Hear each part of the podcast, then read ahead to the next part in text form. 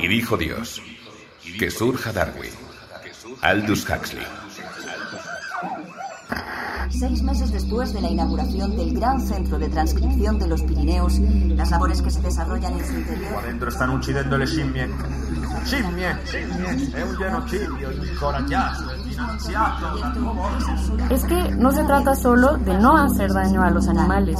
No solo es eso. Los aspectos éticos de la La sociedad, ha dicho Jens Hofer, director científico del centro, tiene que asumir que la experimentación animal es necesaria en algunos campos de la investigación. A ver, el problema aquí es el Cuando en una organización no hay transparencia, siempre es por lo mismo. Siempre. Es porque se quiere ocultar algo. Si no hay nada que ocultar, Plus de 500 personnes se sont rassemblées ce matin à Paris. 500 personnes qui étaient nues, le corps couvert de peinture rouge. Les manifestants ont parcouru cette partie des Champs-Élysées. Mirad esta fotografía. Fue tomada por un amigo de este programa. Fijaos en esa luz que flota en el cielo. La ampliamos para que podáis verla mejor. Suzette Masson, directora de comunicación del Gran Centro de Transcripción, ha comparecido hoy ante la prensa para desmentir lo que ha definido como acusaciones malintencionadas por parte de Negamos tajantemente que en este centro se aliente o se permita la crueldad animal. Nuestros procesos son muy exigentes y están alienados con los protocolos que se siguen. Nous, les scientifiques, ne sommes pas des monstres. Los científicos no somos monstruos.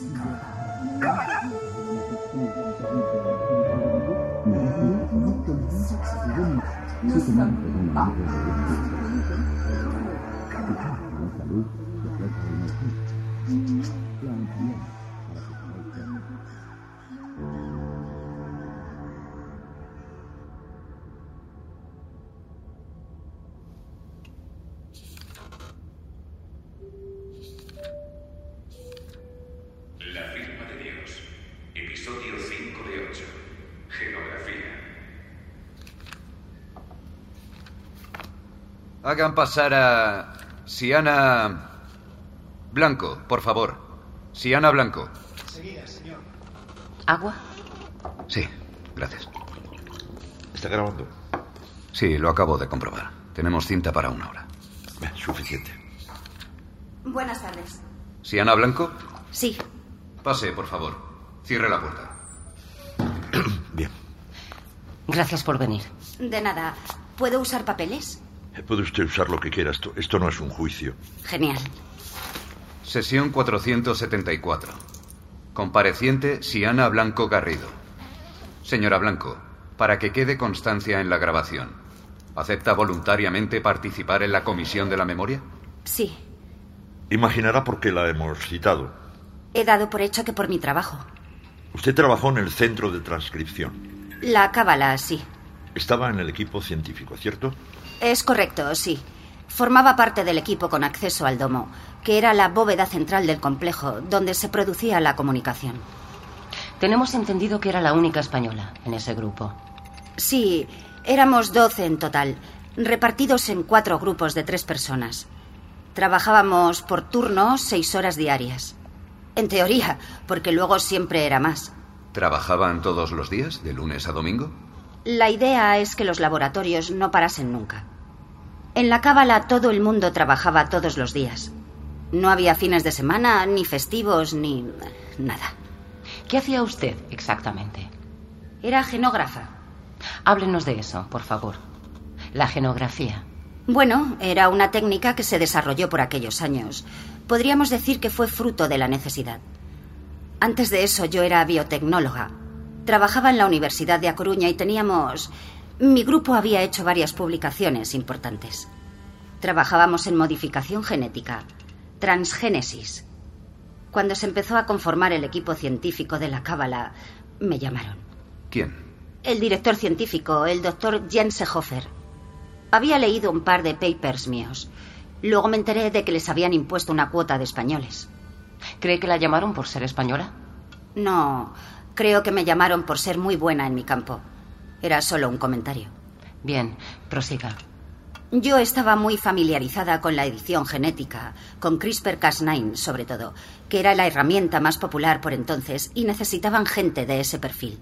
Pero tenemos entendido que la genografía era algo muy concreto. Sí, nos fuimos formando sobre la marcha. La genografía es básicamente la escritura a través de la edición genética. Por supuesto, es mucho más complejo que eso, pero esa sería la forma sencilla de decirlo. Al principio solo éramos capaces de escribir, pues eso, arriba, abajo, los números, los colores, las letras, A, B, C, D, pero la comunicación requiere de mucho más, sobre todo si se quiere comunicar mensajes o preguntas más o menos complejas, como se nos pedía a nosotros. Se podría decir que los genógrafos nos dedicábamos a dibujar jeroglíficos con los genes.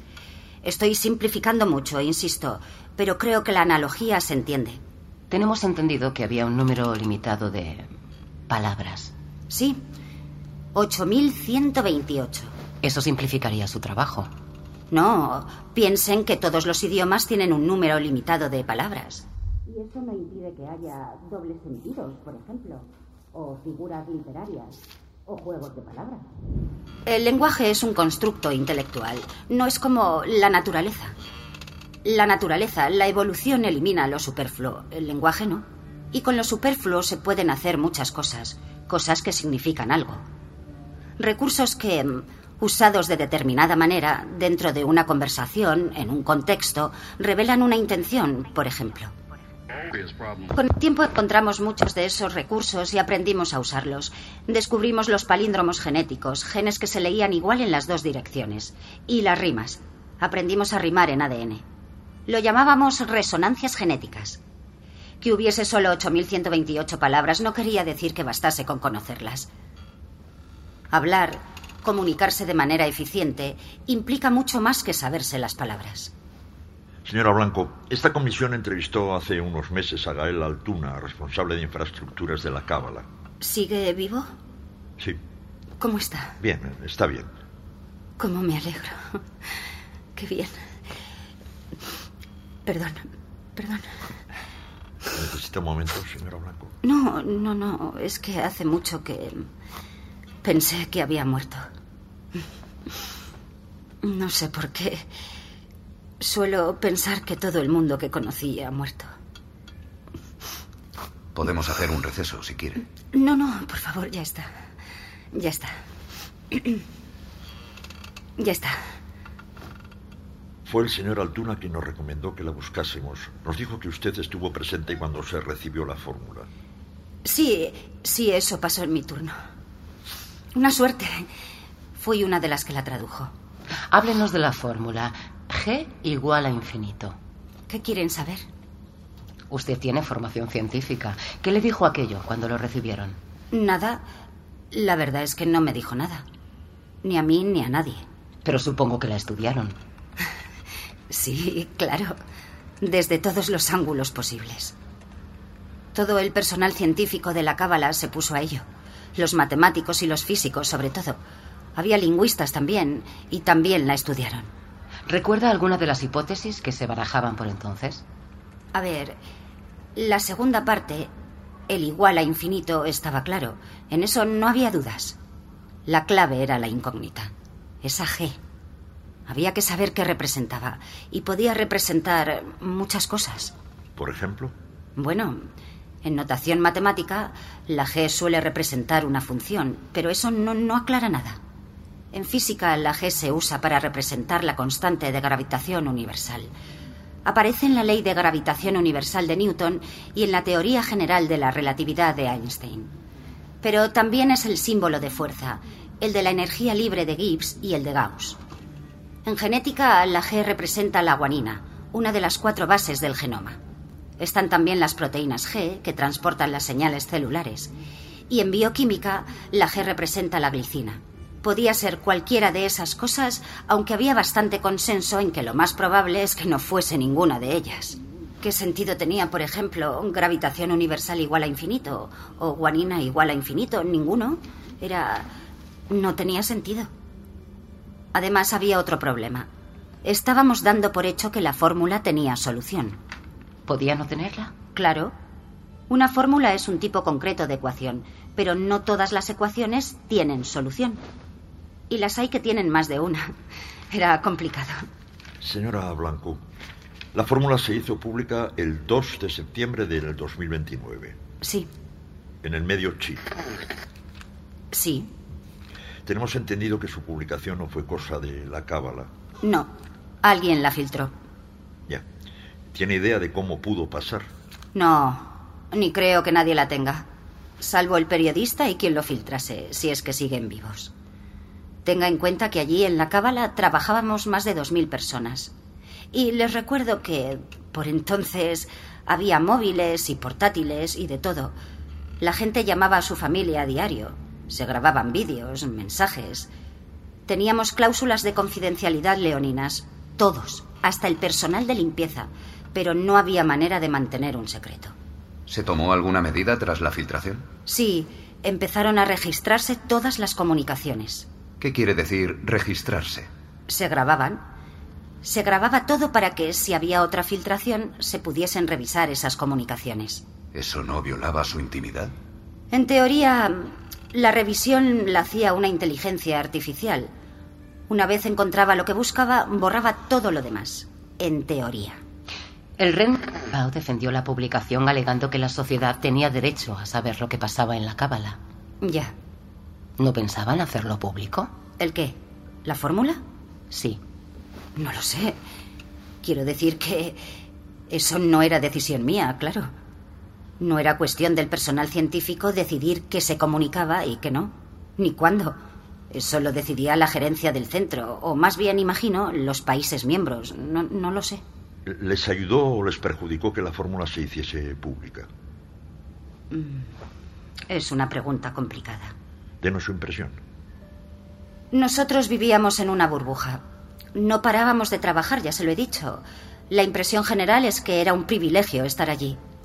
Era el trabajo de nuestras vidas, lo más importante que haríamos nunca. Igual lo más importante que había hecho el ser humano hasta ese momento. Lo que pasaba fuera nos importaba bastante poco. Nosotros éramos los protagonistas y el resto del mundo eran espectadores. No lo digo a mal, ¿eh? no quiero menospreciar a nadie, pero ese era el ambiente que se respiraba en la cábala. Aún así, algo nos llegó, claro. Era imposible que no te llegase algo. ¿Qué le llegó a usted? Recuerdo que la gente se puso a especular por Internet. En todas direcciones, sin sentido, todo valía. ¿Recuerda algo concreto? Tonterías. Para los anglosajones la G representa la nota musical sol. Y sé que algunos se pusieron a investigar por ahí frecuencias de ondas del sonido, esas cosas. Y en ajedrez, G es la penúltima columna, creo, la del caballo. Lo es. Bueno, pues algunos iluminados pensaron que la fórmula podía resolverse a través del ajedrez y estuvieron buscando códigos en las jugadas. Y luego estaban los masones. ¿Qué pasa con ellos? La G es su símbolo. La representan entre una escuadra y un compás, pero si no recuerdo mal, ni ellos mismos se ponen de acuerdo en lo que significa. Unos dicen que geometría, otros que es la inicial de maestro, me parece, no sé qué idioma. En fin, no sé, se decía de todo.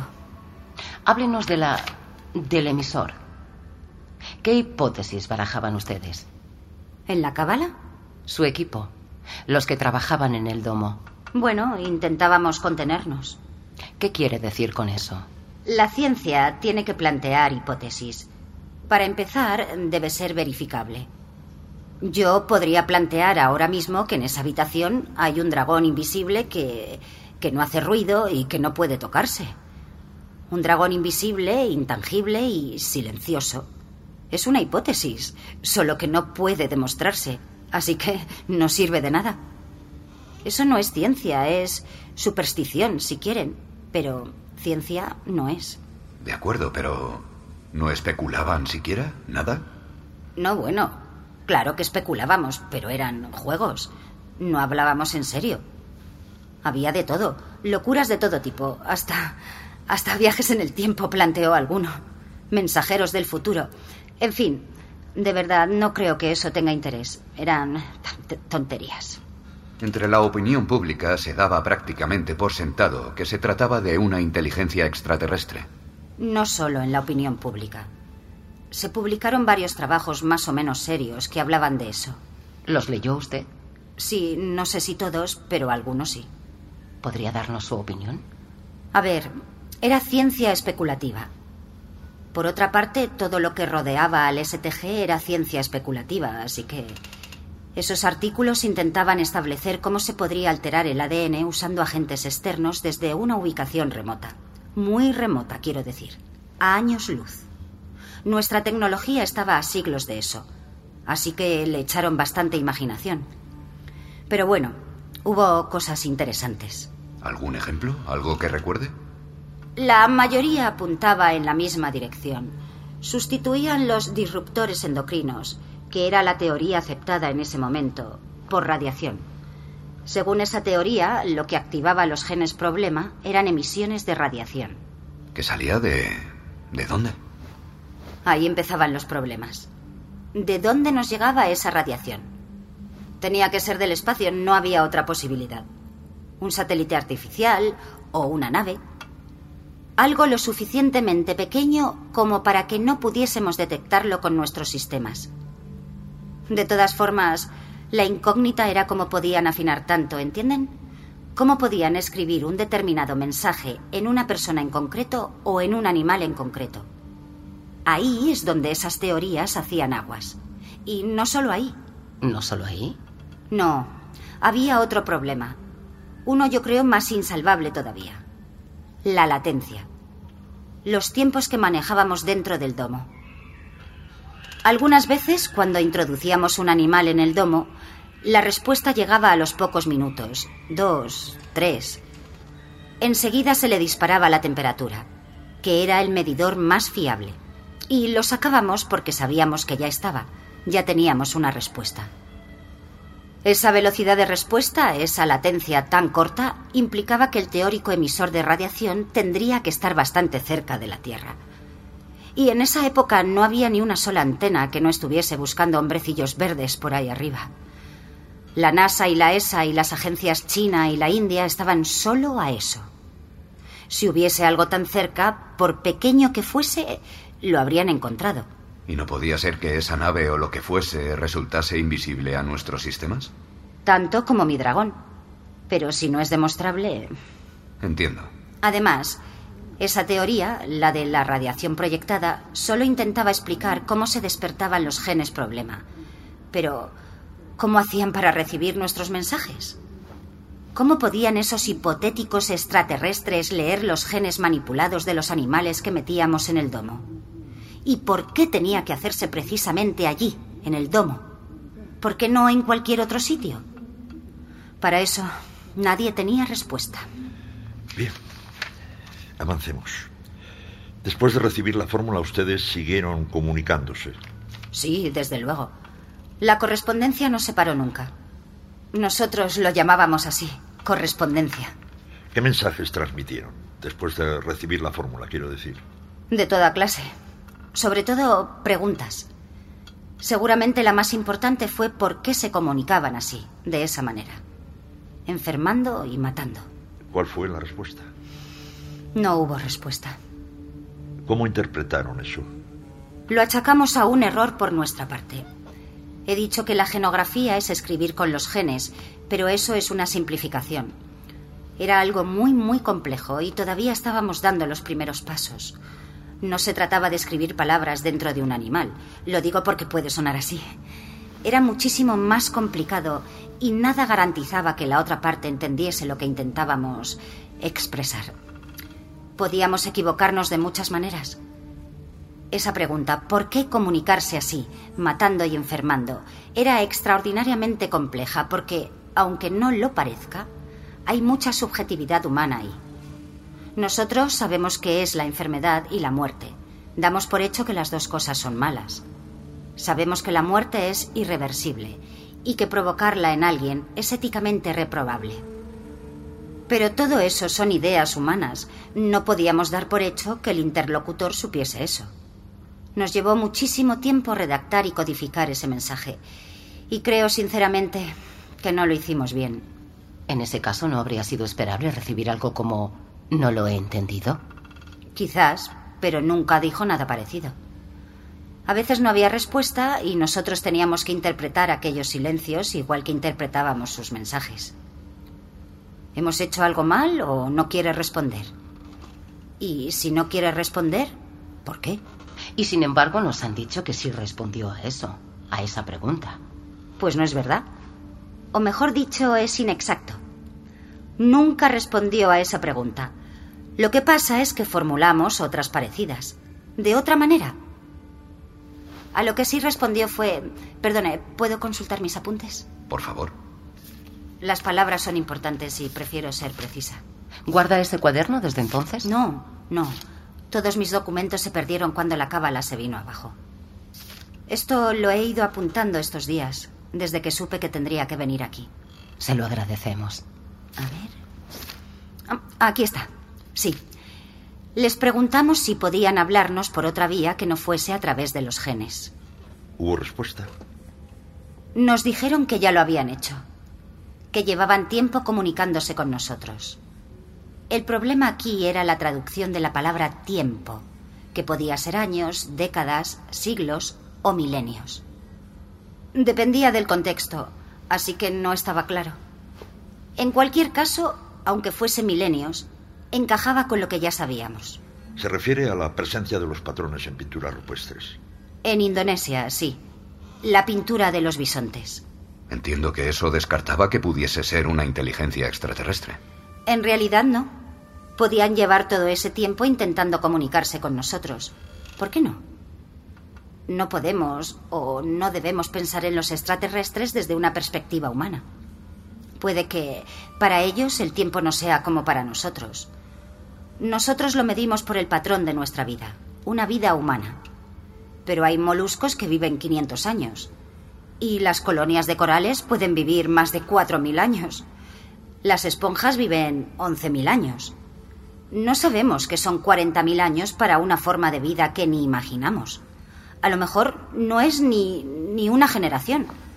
Lo importante de esa respuesta, cuando nos confirmó que llevaba tiempo comunicándose con nosotros, era las incógnitas que planteaba. ¿Qué incógnitas? Básicamente, ¿por qué? ¿Por qué llevaban todo ese tiempo lanzando mensajes que sabían, tenían que saber, que no podíamos decodificar? ¿Por qué insertar el patrón en una pintura rupestre? Si podían vernos, si sabían en qué estado evolutivo estábamos, en qué punto de desarrollo científico-tecnológico, ¿por qué hacer eso? Ni siquiera pregunto cómo lo hicieron, que sería cuestión aparte. Solo, ¿por qué? ¿Se lo preguntaron? Desde luego, sí, pero no respondió. Supongo que tendrá alguna hipótesis al respecto. Mi impresión, aunque solo es una conjetura, es que creo que al principio, cuando empezaron a dejarnos mensajes, no esperaban una respuesta. No, no podían esperarla. Creo que confiaban en que los descubriésemos algún día, cuando pudiésemos comunicarnos, muchísimo tiempo después. El sentido de aquellos mensajes de hace 40.000 años era transmitirnos que estaban aquí desde siempre, observándonos, esperando. ¿Por qué se refiere a ellos? ¿Por qué habla en plural? Perdón, sí, es que para mí eran ellos. Lo siguen siendo. Pero sé que el consenso es hablar en singular. Si lo prefieren, puedo. No, por favor, hable como quiera. Gracias. Me cuesta hablar de ella. No me sale. Dijo. dijeron. ¿Algo más? Cuando les enviaron ese mensaje, esa petición para que se comunicaran por otras vías, ¿dijeron algo más?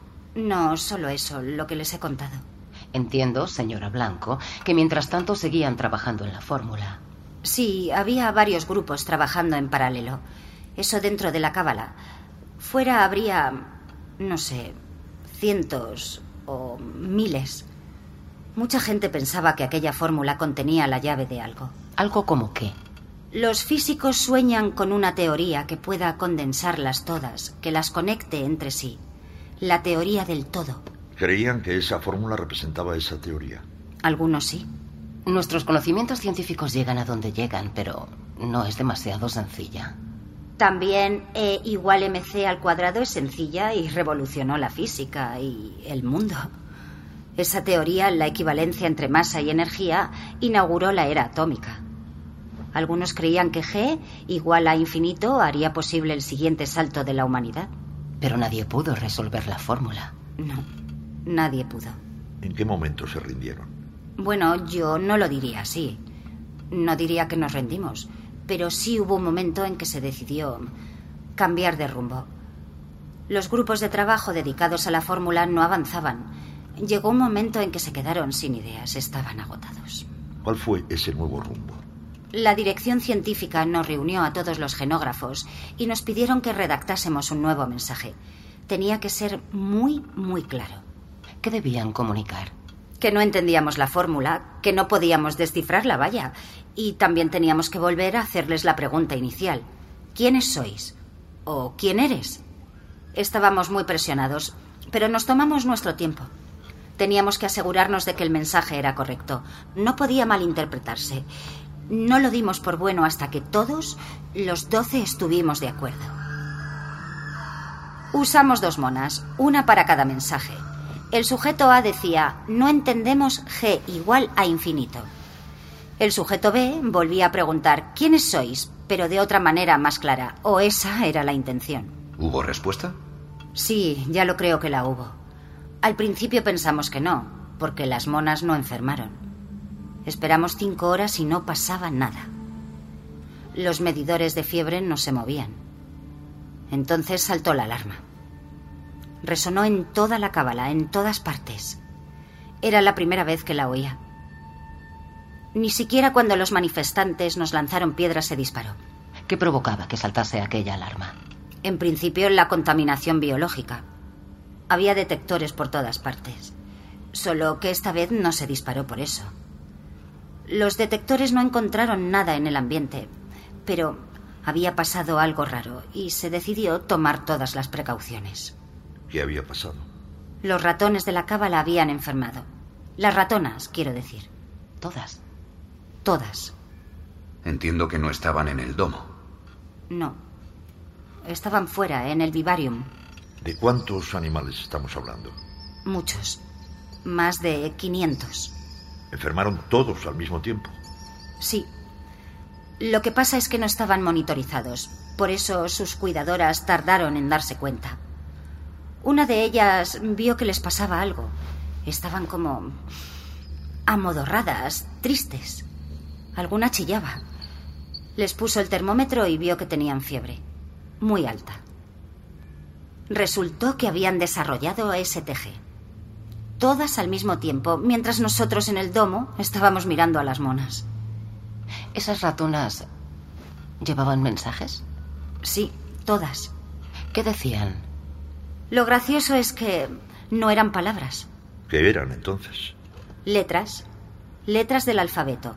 A, B, C, D. Era como una sopa de letras gigante. ¿Alguna vez habían visto algo así? Nunca. Era la primera vez que respondía usando animales que no estaban en el domo, y era la primera vez que respondía de esa manera. ¿Qué hicieron? Primero, contar las letras y ver si faltaba alguna, cuántas se repetían, cuáles se repetían y en qué proporción. Los matemáticos se encargaron de eso. Yo me di cuenta enseguida de que no era español porque no había ñ. Se llegó a la conclusión de que era el alfabeto inglés. ¿Por qué cree que eligió ese idioma? No tengo respuesta a eso, pero le puedo decir que el inglés era el único idioma que se hablaba en la cábala. Era, digamos, nuestra lengua franca. A lo mejor ellos, el emisor, quiero decir, a lo mejor se había hartado de nuestra torpeza y había decidido rebajarse a hablar nuestro idioma, no lo sé. ¿Qué hicieron con todas esas letras? Más de 500, ha dicho. Sí, se barajaron varias hipótesis, porque nos negábamos a pensar que fuese aleatorio. Tenía que haber algún sentido allí, eso seguro. La cuestión era cuál.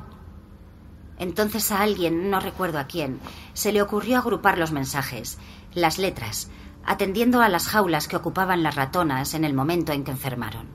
¿Se las había sacado de las jaulas? Sí, claro. Cuando un animal enfermaba, se le trasladaba a una cámara sellada y se le monitorizaba. así que hubo que consultar dónde estaba cada una de las ratonas antes del traslado. Afortunadamente en la cábala se llevaba registro de todo.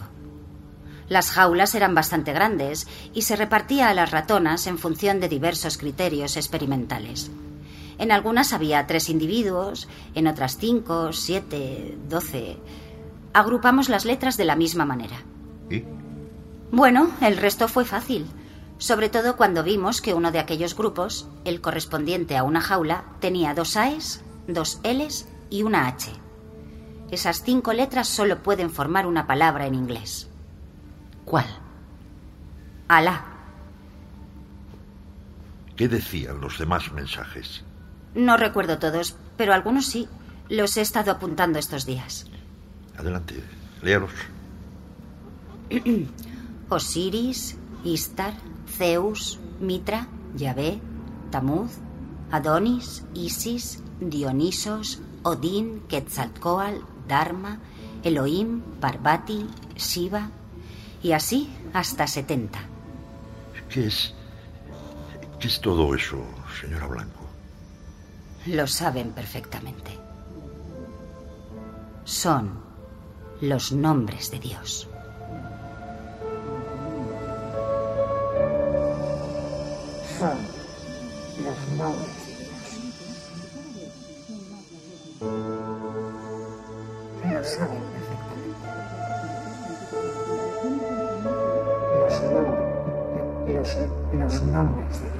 La firma de Dios. Una serie de José Antonio Pérez Ledo con dirección y diseño sonoro de Teo Rodríguez. Ya disponible en podiumpodcast.com.